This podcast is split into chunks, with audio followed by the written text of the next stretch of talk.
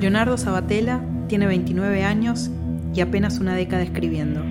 Tiene publicadas dos novelas, El modelo aéreo y El pez rojo. Sus referentes están en su biblioteca y antes de escribir tiene un plan de ruta. Esteban Lamote vino desde Ameguino, provincia de Buenos Aires, a estudiar nutrición, pero la experiencia lo frustró y se volvió al pueblo. Por suerte al año siguiente lo reintentó y conoció a Esteban Bigliardi, que le abrió las puertas del teatro. Con hermanos rockeros, Esteban se emocionó cuando le nombramos la guitarra motorizada que lo iba a acompañar en este episodio. En televisión trabajó en Guapas, Farsantes y Sos mi hombre. En cine, en El Estudiante, Absurda y La Patota. Niño Elefante es Gustavo Monsalvo, guitarrista del Matón Porcía Motorizado. Desde La Plata para toda la galaxia, nunca deja hacer magia con su experimentación.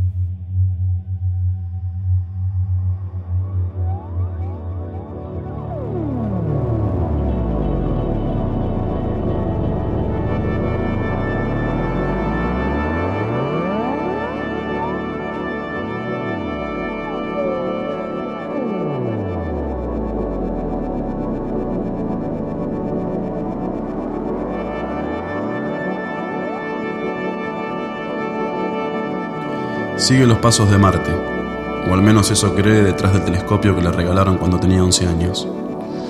Víctor, bajo el calor de las primeras noches estivales, observa el cielo rodeado de viejos proyectores de cine, pilas de revistas y una pequeña mesa donde hay armado un tablero. Marte viaja en la distancia, lo separan los años luz y un tiempo calculado en fotogramas. Víctor, apostado en la ventana del fondo de la casa, lleva su nervio óptico tan lejos como le permite el telescopio de juguete. Pasa la mano por la barba que le ha crecido en los últimos cuatro días. Los zapatos negros de Víctor llevan doble nudo. Una lámina de polvo cubre los zócalos atornillados con tarugos. Hormigas cargan migas de pan dentro de la pared. Deja por un instante el plano nocturno del cielo y vuelve a la mesa donde está armando el juego de Senku. Acomoda la silla frente al tablero circular de madera y las piezas dispuestas en forma de cruz.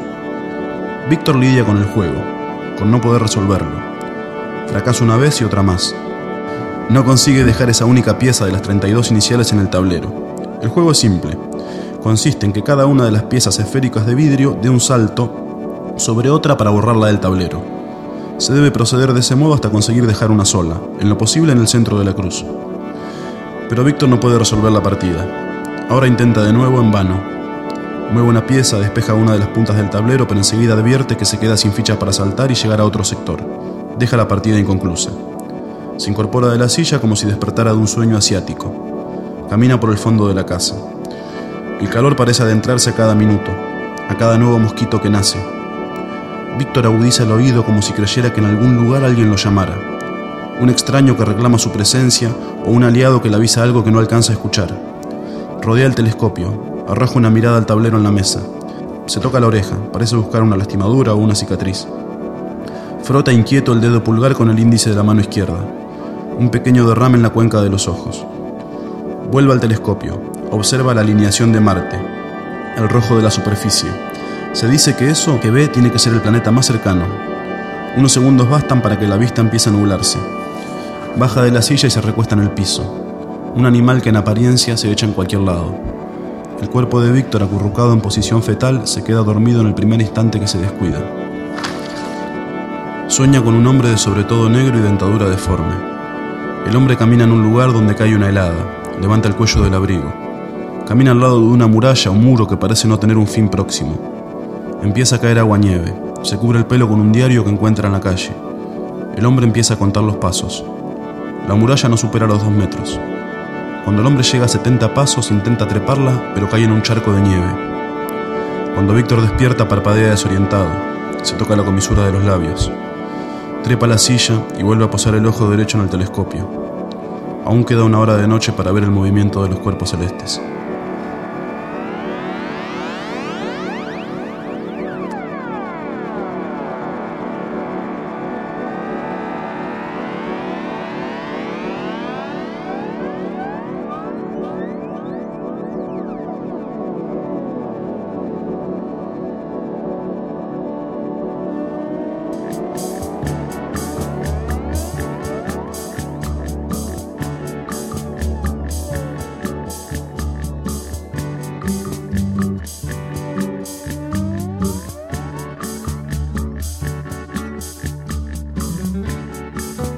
Caligrafía es de un trazo rápido, hecha con un bolígrafo.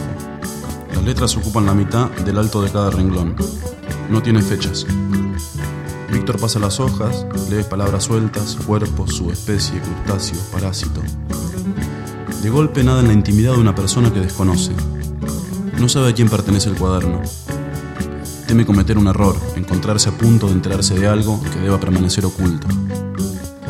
Hace un alto, mira la ventana.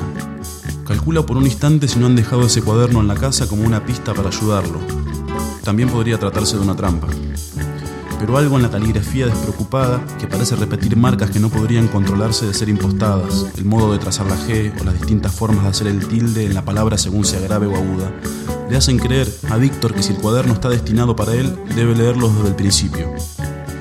Quizá como un libro de alquimia, aquello encierre una clave secreta, una escritura criptográfica.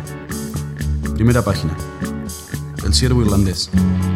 El ciervo de mayor tamaño del que se tenga registro vivió hace más de 7.000 años, también llamado ciervo gigante. Se estima que el ciervo irlandés hizo un peregrinaje a lo largo de toda la isla.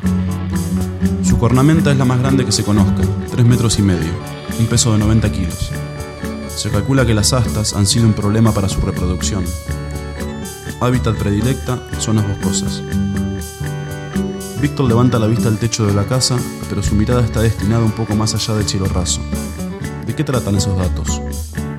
Más abajo en la misma página y con la misma tinta. Oso del Atlas. Subespecie de oso pardo. Habitó la zona de cordilleras en Marruecos y Túnez. Se cree que en algún tiempo pudo haber sido un animal sagrado para pueblos plebeyos. Probablemente el único oso que habitó África. Tamaño menor al de los osos pardo, morro más pequeño. Pelaje oscuro en el dorso. Pelaje rojizo en las patas. Puede encontrarse lo representado gráficamente en mosaicos romanos, se estima que fue parte del circo romano. En 1830 el rey de Marruecos tuvo un ejemplar en cautiverio. Tal vez ese haya sido el último de su especie. Víctor cierra el cuaderno. Animales que ya no existen. Apaga las luces y vuelve a caminar de una ventana a la otra en los cuatro puntos cardinales de la casa. Un haz de luz que llega de la calle ilumina la mirada de Víctor. Parece haber sido iniciado en un rito. Cree comprender el lenguaje de una cofradía, el boceto de un asedio, el plan para sitiar una casa.